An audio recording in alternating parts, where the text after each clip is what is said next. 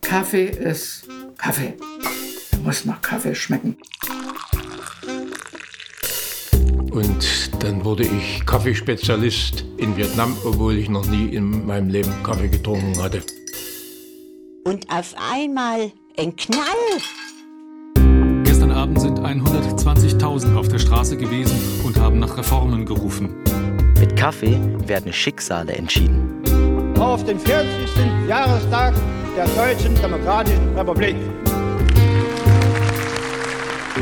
Die DDR und Vietnam haben in Hanoi das Protokoll über die Warenlieferungen für 1987 unterzeichnet. Arbeite mit, plane mit, regiere mit. Es ist eine Erfolgsgeschichte, das steht fest. Heute ist es ein Milliardengeschäft.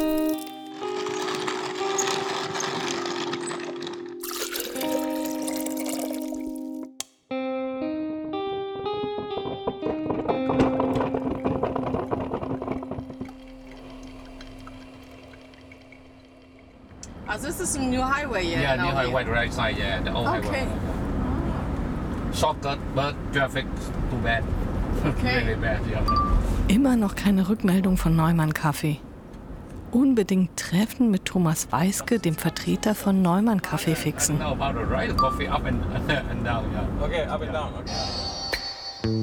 Neumann Kaffee. Der große deutsche Zwischenhändler, dessen Name sonst im Verborgenen bleibt. Während im Hochland der Kaffee wächst, wird er unweit von Saigon geprüft, gehandelt und zwischengelagert, bevor er weiter verschifft wird. Fast jeder, den wir getroffen haben, kannte den Namen Thomas. Thomas weiß alles. Ihr müsst Thomas fragen. Thomas kann das organisieren. Nun donnert der Jeep schon seit mehr als einer Stunde über die Straßen. Der Fahrer überholt die stehenden Autokolonnen rechts außen. Und als er über Standstreifen, abfallende Straßenränder und durch offene Baustellen brettert, bin ich dankbar, dass es Allradantrieb gibt. Meine Kolleginnen Marianne Wendt, Frederik Veit und ich hoffen, den Verbleib des DDR-Cafés doch noch aufzuklären. Operation Kaffee. Folge 8. Säen und Ernten. Eine Serie von Christian Schiller, Frederik Veit und Marianne Wendt. Ah ja, guck mal hier, das ist so ein Industriepark anscheinend. Quality, Productivity. Yeah, coffee Oh. area. Coffee Area. Endlich. Nachdem wir einige Dörfer passiert haben, sind wir plötzlich auf einem großen, abgeschottet angelegten Areal, auf dem wiederum einzelne Bereiche abgetrennt sind. Thank you so Yeah, much. you're welcome. Here we Oh mein Gott. Wir steigen steif aus dem Wagen. Thomas Weiske empfängt uns schon im Treppenhaus des Bürogebäudes. Daneben stehen riesige Industriehallen. Es gibt natürlich unendlich viele Lieferanten. Ich glaube, wir kaufen ungefähr von, von 30 Firmen, von 40 Firmen und dann zusätzlich noch mal von ein paar hundert Bauern. Wahnsinn. Ja, und von jedem Kauf, den man macht, muss man dann Muster haben, muss der Kaffee analysiert werden. Wollen Sie mal reingucken? Ja, was machen die da hinten? Das ist Frau H. Hallo, schönen Hat guten ehemals Tag. der DDR studiert. Etappe 1, das Labor. Auf der linken Seite stehen Regale mit nummerierten Plastikkästchen, in denen unzählige Kaffeeproben sind. Auf der anderen Seite stehen eine Röstmaschine, eine Mühle und weitere Kisten. Der Raum geht in die Tiefe. Dort befinden sich Messgeräte zur Untersuchung des Rohkaffees. So, und wenn der Kaffee reinkommt, da ist das alles durcheinander gemischt. Was die Leute hier machen, die zählen diese Defekte aus, was man eigentlich nicht im Kaffee haben möchte. Ja, da sind Stöckchen drin, Steine drin, und schwarze Bohnen drin. Und je mehr solche Defekte drin sind im Kaffee, umso mehr Discount wird berechnet, ja, umso billiger wird der Kaffee. Okay. Ja, weil, man, weil wir müssen das mit unseren Maschinen aussortieren. Und darüber hinaus wird die Feuchtigkeit des Kaffees getestet. Da gibt es so eine Schnelltestmethode mit der kleinen Maschine hier. Und was wahrscheinlich Was das zeitaufwendigste ist, wir müssen dann den, die Tassen probieren. Vier Mitarbeiter testen die Qualität der ankommenden Kaffeelieferungen.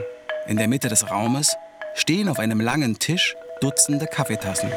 Kann man sich das vorstellen wie bei so einer Weinverkostung? Wird das, oder wird das alles immer getrunken? Nee, nee, das wird nicht getrunken, das wird gekostet. Ja. Ach so. Sie, der Satz da oben, das wird noch abgeschöpft. Und dann nimmt man solche Löffel und nimmt das in den Mund und versucht da Geschmack rauszufinden. Wo wohnen Sie hier in Deutschland? In Berlin. Ah, in Berlin. Ich war in Merseburg studieren, Chemie studieren. Merseburg liegt gleich neben meiner Heimatstadt Halle. Hajung gießt die Tassen auf. In jeder Tasse ist eine Probe frisch gerösteter und gemahlener Kaffee aus unterschiedlichen Lieferungen.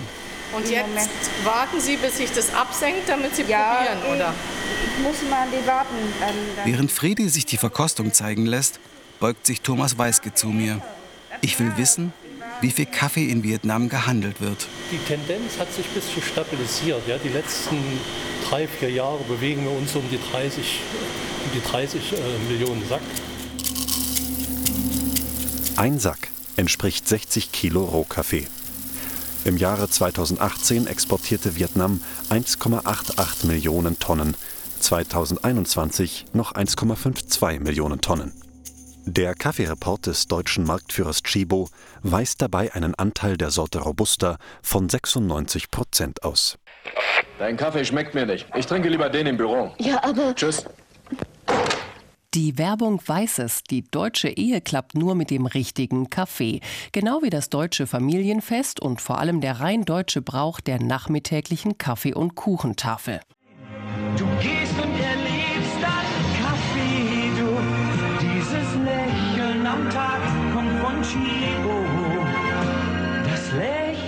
Chibo. Chibo, frischer Kaffee und mehr. Im Handelsblatt erklärt der Chibo-Sprecher Arndt Liedke, landläufig ist die Meinung, Arabica ist der bessere und Robusta der weniger gute Kaffee. Das gilt aber nicht in jedem Fall. Also meiner Meinung nach äh, sind diese Vorbehalte nach wie vor da Ja. in Deutschland. Ja? Ja. Also äh, gehen Sie mal zu Chibo oder irgendwo hin und sagen, haben Sie auch vietnamesischen Kaffee? Da, ich glaube, die denken, wir sind nicht ganz dicht. Der Hintergedanke ist, ist äh, einfach. Wie gesagt, Europa ist man gewöhnt, äh, den Geschmack von Arabica. Ja, wenn, wenn ich einen Europäer und Deutschen rein Vietnam-Kaffee vorsetze, dann er komischer Geschmack, möchte man nicht trinken. Die Kaffeefirmen sind interessiert, ihr, ihr Rohmaterial so preisgünstig wie möglich einzukaufen. Ja, und wenn ich einen Teil des Inputmaterials für die Mischung, wenn ich den eben zum halben Preis bekomme, ist das sehr attraktiv für den Röster. Aber auf der anderen Seite in Europa, man wollte diesen Kaffee, diesen beigemischten Kaffee nicht schmecken. Ja, und Vietnam-Kaffee, da lässt sich gut beimischen.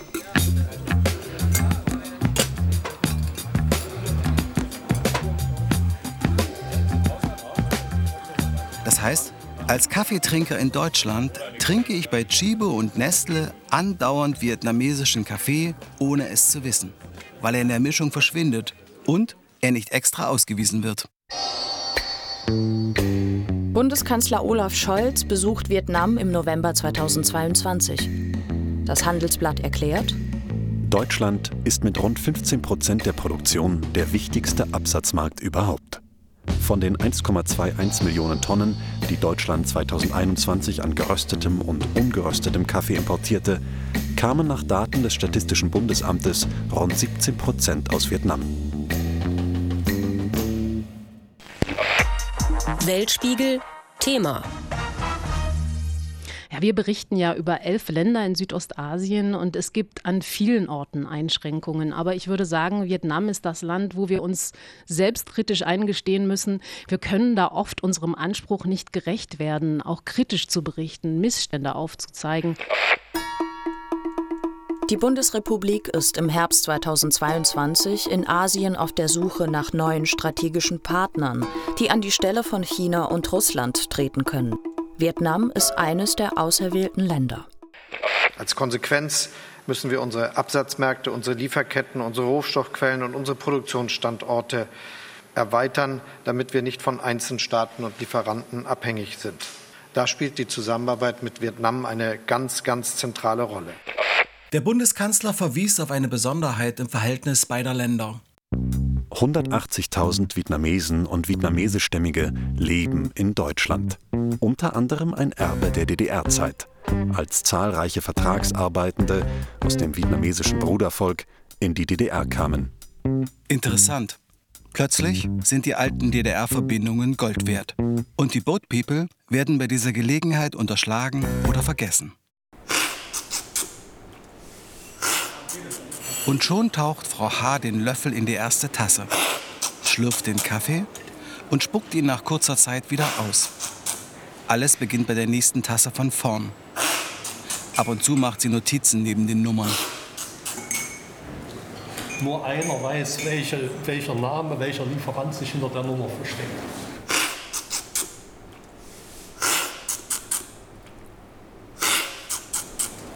So, ah, jetzt wird man fünf Minuten im deutschen Radio dein Schlürfen hören.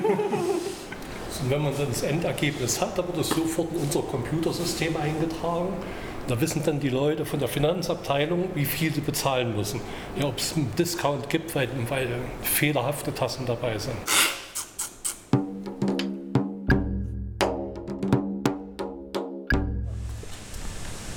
Etappe 2. Gang durch riesige Lagerhallen. Unbedingt Video für Social Media machen.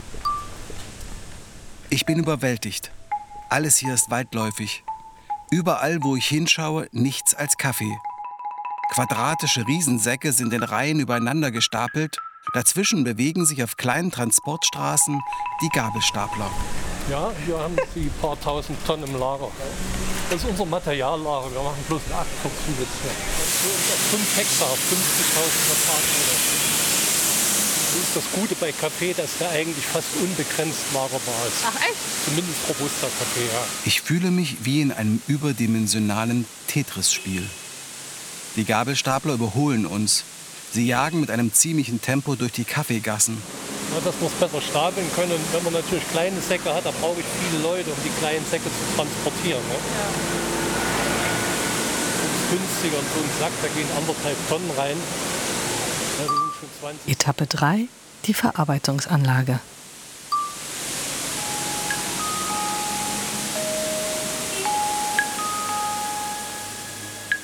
Der feine Kaffeestaubnebel lässt die ratternden Maschinen und die Kaffeeberge unwirklich und märchenhaft erscheinen.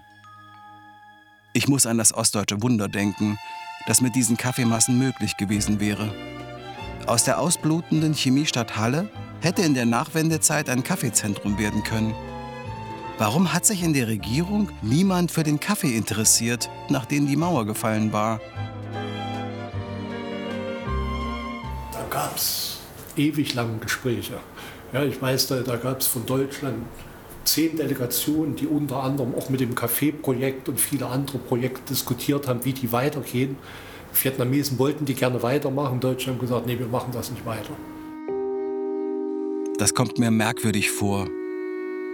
Wieso sollte das vereinigte Deutschland auf den Kaffee verzichten, den sie ja eigentlich vertraglich zugesichert bekommen hatten? Wir fragen Jörg Diener, der als einer von wenigen Diplomaten sowohl in der DDR als auch nach 1990 für das Auswärtige Amt der Bundesrepublik gearbeitet hat. Der Vietnam- und Asien-Experte war 1989 Mitarbeiter im Generalkonsulat von Ho Chi Minh City das ist kein Desinteresse gewesen, sondern ist ganz einfach gewesen. Äh, man war mit der ganzen Sache äh, im Prinzip überfordert.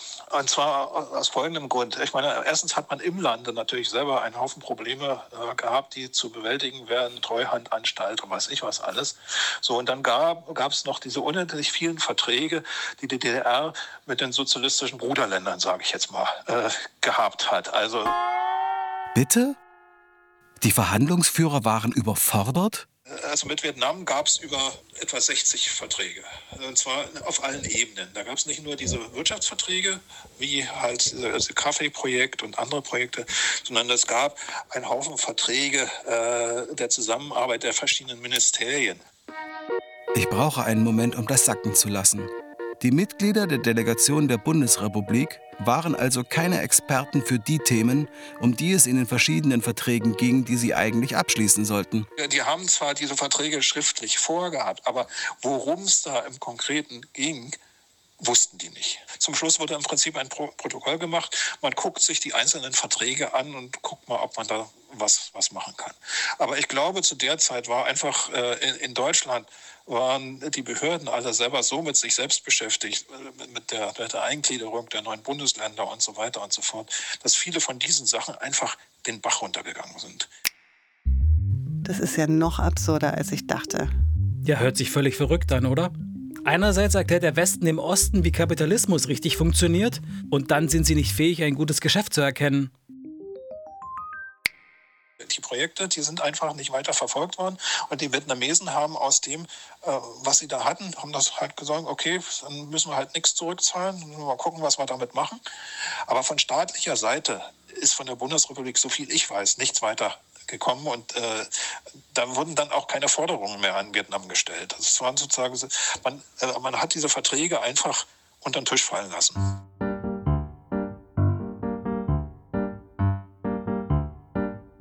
Und darum ist jetzt der Silo bei uns hinterm Haus leer geblieben? Das wäre ja dann genauso, wie mein Vater behauptet hat. Während der Umbruchszeit hatte keiner wirklich Ahnung. Ganz im Gegenteil. Es gab genug Glücksritter, Hochstapler und smarte Geschäftsleute, die das Unwissen der unterbesetzten Treuhand ausgenutzt haben. Man musste nur so tun, als hätte man einen Plan. Und heute ist keiner an irgendetwas schuld. Also Ethnologie ist auch nichts anderes als Geschichten erzählen. Und ich glaube, Geschichten erzählen ist in dem Zusammenhang, worüber wir jetzt hier sprechen, über die kulturellen und transformativen Fragen der letzten 33 Jahre in Deutschland, ist es ein ganz wichtiges Element, weil nur über Dialog, glaube ich, erst ein wirklicher Austausch zustande kommen kann. Und dieser Austausch ermöglicht dann irgendwann ein gegenseitiges Verstehen und eventuell dann auch ein gegenseitiges Miteinander nachdenken. Dr. Judith Enders. Und ich meine, Geschichte heißt ja nicht umsonst Geschichte, weil sie aus Geschichten besteht. Und also das ist schon ein guter Weg, glaube ich, damit umzugehen. Und gleichzeitig sich immer dessen bewusst zu sein, dass es eben nicht verallgemeinerbar ist, sondern dass es eben eine von vielen Geschichten ist. Also ich finde Geschichten gut. Ich habe gestern Abend den DNA des Ostens-Test gemacht vom Mitteldeutschen Rundfunk. Die haben jetzt ein neues Projekt gemacht, wo man sich selber einordnen kann. Und dann oh. habe ich gelernt, also mein Jahrgang ist transformationskompetent, mhm. entwurzelt, skeptisch, vorsichtig, ostbewusst und rebellisch. ja. Rebellisch fand ich sympathisch, dann habe ich nachgeguckt und rebellisch heißt, mein Jahrgang wählt die AfD. da habe ich schon wieder schlechte Laune bekommen und habe gedacht, ich mag diesen Test nicht. Die in den Medien vorgesehenen Plätze für Ossis sind immer ganz rechts oder ganz links. Das ist ein sicheres Erfolgsmodell im Diskurs und einige schrille Figuren liefern zuverlässig. Als Autor verstehe ich ja, dass man die Dinge zuspitzen muss, wenn man im Kampf um Aufmerksamkeit punkten will. Trotzdem fühle ich mich jedes Mal unangenehm berührt. Hier, probier doch mal meinen Jakobskaffee. Da schmeckt man das ganze Aroma. Ab morgen nehme ich auch Jakobskaffee. Jakobskaffee. Da schmeckt man das ganze Aroma. Während im Jahr 1988-89 ein DDR-Bürger 3,7 Kilo Kaffee konsumierte, waren es im Jahr 1991 bereits bundesdeutsche 7,4 Kilo. Die ostdeutschen Kunden wechseln vom kräftigen Kaffee zum milden oder mittelstarken Kaffee. Absoluter Marktführer in den neuen Bundesländern? Mit 46 Prozent die Marke Jakobs. Topseller Die Krönung, die man aus der Werbung kannte und endlich kaufen konnte interessant fand ich auch dann, dass ich dann nach dem Mauerfall festgestellt habe, dass die, in den Westpaketen immer der Billigkaffee von Aldi drin war. Ne? Also sehr lustig. Manchmal gab es auch die Krönung, ne? und dass die Krönung jetzt auch gar nicht so die Krönung ist, aber im Osten dachte man immer, die Krönung ist die Krönung der Schöpfung, ja, so.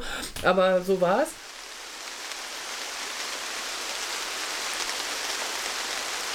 Wir treten in den Regen, der sich wie immer einmal am Tag wie aus Kübeln über uns ergießt. Er ist in den letzten Jahren unregelmäßiger geworden. Ist das eigentlich nicht bedrohlich für den Kaffee, wenn das Klima immer mehr verrückt spielt? Natürlich hat man Sorgen mit der Klimaveränderung. Allerdings muss man sagen, dass die äh, Klimakrise für den Kaffeeanbau, toi toi toi, noch nicht so problematisch ist, ja, weil man mehr äh, eigentlich mehr Regen hat in den Kaffeeanbaugebieten als weniger. Die Leute leiden mehr darunter in der Klimakrise hier in Südvietnam, den Reisanbaugebieten. Ja, weil man da doch niedrigere Wasserstände hat, das Meer geht rein, Versalzung der, der Reisfelder ist ein großes Problem. Wir fahren im Jeep zurück nach Saigon.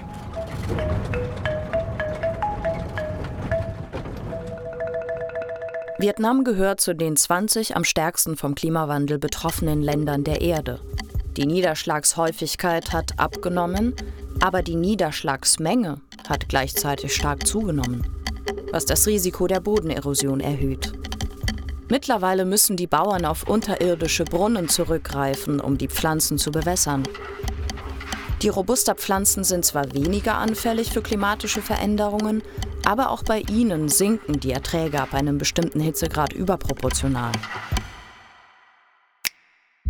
Schon interessant, dass der Kapitalismus in den letzten 200 Jahren aus allen Krisen immer gestärkt hervorgegangen ist.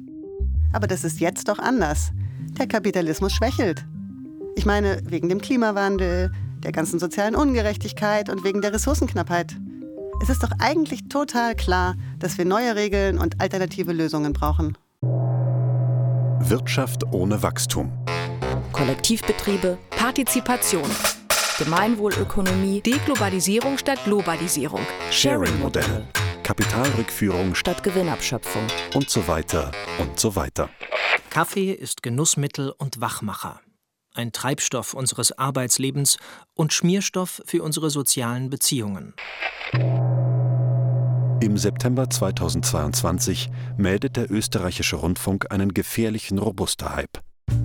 Die steigenden Lebensmittel- und Kaffeepreise lassen immer mehr Käufer zu den günstigen Robusta-Mischungen greifen. Den weltweit größten Robusta-Produzenten Vietnam stellt das vor Herausforderungen.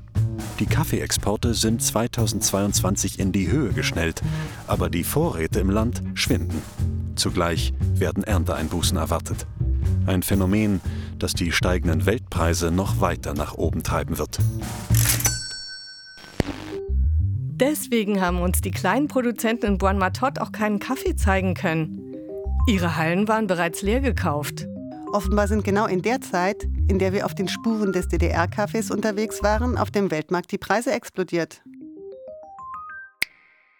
Ich glaube, Vietnam ist von der politischen Struktur anders als Deutschland. Ein Parteiensystem, ja, man sieht das immer ein bisschen mit kritischen Augen.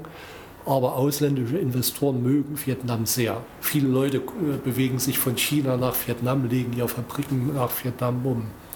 Ja, ich glaube, die haben da noch immer eine, eine große Zukunft vor sich das geht nicht ewig. Ne? Also die Grenzen des Wachstums hatten wir ja schon in den 70ern und, äh, und die Grenzen der Globalisierung, Altvater, in den 90ern. Ähm, das, äh, das gibt immer so eine Phasen in äh, aufsteigenden Ökonomien, wo so ein Wachstum da ist. Und dann aber gibt es irgendwann mal, da ist mal dann so eine Grenze des äh, Optimums erreicht und dann geht es wieder abwärts. Also das sind die normalen ökonomischen, kapitalistischen Entwicklungen. Ne? Wenn man es übertreibt, dann irgendwann gibt es einen radikalen Bruch und dann gibt es eine richtige fette, äh, sagen wir mal, gesellschaftliche Krise. Die westlichen Propheten unterschätzten eben die Kraft des Sozialismus, die gegenseitige Hilfe der sozialistischen Weg- und Kampfgefährten. Die alte DDR-Plantage Dück, die wir ganz am Anfang unserer Reise besucht haben, produziert seit neuestem für Nespresso. Firmen wie, wie Starbucks und Nespresso, die sind ständig auf der, auf der Suche nach neuen und interessanten Märkten. Ja, und äh, wenn es einen Markt gibt, der der zweitgrößte Exporteur weltweit ist und ich bin da noch nicht mit dabei, wie Espresso zum Beispiel, da, da guckt man sich das an. Seit ich das weiß, werde ich ein bestimmtes Bild nicht mehr los. Wie in der aktuellen Nespresso-Werbung steht der Schauspieler George Clooney, zweimal zum Sexiest Man Alive gekürt, mit seinen Kaffeekäpselchen da nur dass diesmal ein unaufhörlicher Berg von Kapseln neben ihm wächst. Und auf jeder Kapsel steht das Logo DDR.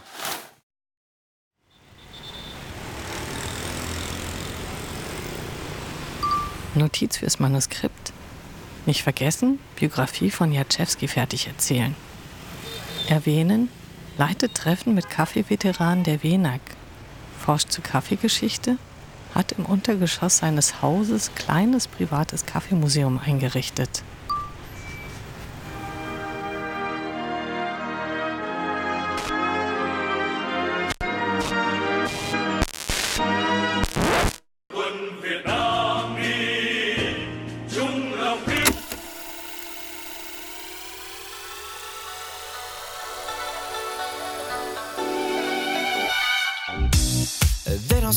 Name right.